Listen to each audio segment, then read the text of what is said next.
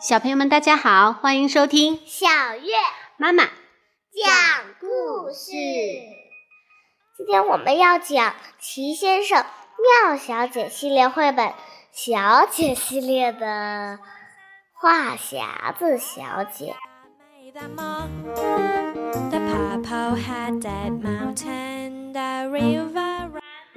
话匣子小姐的话可不是一般的多。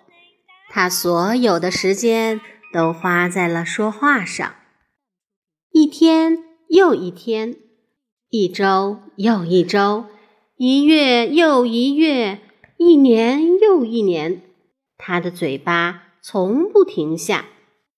他还不知道，他睡觉的时候梦话也说个没完。他有个哥哥，我敢打赌，你能猜出他的名字。猜出来了吗？没错儿，就是话匣子先生。你不觉得他长得和话匣子小姐很像吗？他们俩在一块儿的时候，你真应该听一听他们说话。但是你一句话也插不进去，左也插不进去，右也插不进去，哪儿都插不进去。有的人不停的唠叨，能让人耳朵起茧子。话匣子先生呢，能让人两只耳朵都起茧子，而他的妹妹更厉害，能让大象的耳朵起茧子。现在我们来讲讲话匣子小姐找工作的故事。她找到了一份工作，在银行，在快乐王国。星期一早上十点钟，快乐先生散着步来到快乐镇中心的让您富银行。他拿出支票本，写了一张支票，走到柜台前。话匣子小姐站在柜台后面，这是她第一天上班。他对快乐先生笑了笑，快乐先生也对他笑了笑。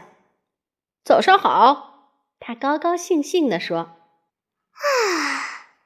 话匣子小姐深吸一口气，这是一年中很好的一个早上，但没有昨天早上好。我相信明天早上会更好，但就星期一早上来说，这是一个很好的早上。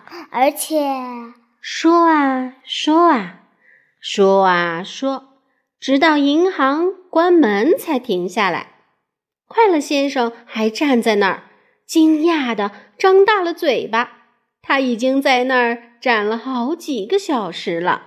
现在，话匣子小姐继续说道：“现在是银行关门的时间，是我回家的时间，所以该对你说声再见。见到你很高兴。”然后他就回家了，留下可怜的快乐先生。他一分钱也没取到。第二天早上，话匣子小姐被开除了。她又找了一份新工作，在一家餐厅——吃个饱餐厅。星期二的中午，贪吃先生走进餐厅，坐在他常坐的角落位置上。他总在星期二来这里吃饭，因为这一天餐厅提供。加大份的食物，服务员过来请他点菜。哦，今天呃有什么汤？贪吃先生问服务员。啊！服务员话匣子小姐准备说话了，她对贪吃先生说：“今天的汤有番茄浓汤，但是我们也供应其他汤，比如菜单上写的牛尾汤、蔬菜汤。”鸡丝面条汤，而且我们也有很多其他餐前菜，比如……他说啊说，说啊说，一直说到半夜。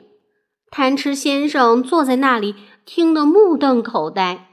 他已经在那儿坐了十二个小时，而且只是听着。好了，话匣子小姐继续说。吃个饱，餐厅的关门时间到了，我回家的时间也到了，该对你说声再见了，见到你很高兴。然后他就回家了，留下可怜的贪吃先生，他肚子都饿扁了。第二天早上，他又一次被开除了，整整一个星期，天天如此。星期四早上。他被帽子店开除了，因为奢华小姐想买一顶新帽子，可她没买到。哦，小姐，我这里正好有顶帽子适合您，我知道您会喜欢上它，因为它是粉红色的，而粉红色正是最适合您的颜色。他所有的时间都用来说话了，根本没有卖帽子。星期五早上，他被傲慢先生开除了。丢掉了秘书的工作。傲慢先生是世界上最富有的人，你也许想知道这一点。可是，在话匣子小姐上班那天，可怜的傲慢先生一分钱也没赚到，半分钱也没赚到。哦，傲慢先生，我从未在办公室工作过，这不是很令人激动吗？你想喝杯咖啡吗？你是像大家说的那样富有吗？他所有的时间。都在说话，根本没有工作。不过，这个故事有一个很欢乐的结尾，因为就在那个周末，话匣子小姐终于找到了一份世界上最最合适他的工作。星期六晚上，话匣子先生正待在唠叨小屋里，他就住在那儿。话匣子先生非常着急，他和阳光小姐已经约好晚上七点钟见面，可是他的手表停了，他现在不知道时间。于是他决定给电话报时服务台打电话，问一下现在几点了。他拨通了电话，时钟第三次响的时候就是六点二十五分十五秒。话匣子小姐深深吸了一口气，滴滴滴。时钟第三次响的时候，就是六点二十五分二十秒。滴滴滴，太有趣了！话匣子先生自言自语，听起来像是我妹妹的声音。好啦，今天的故事就到这里。更多故事，欢迎关注微信公众号“小月妈妈讲故事”。如果您想要收听话匣子先生的故事，可可以在公众号后台回复“话匣子先生”，就可以收听啦。好啦，我们下次再见。The pleasant summer sun. The ripe fruits in the garden, he made them everyone. 蒼翠青山在遠方，流水江海。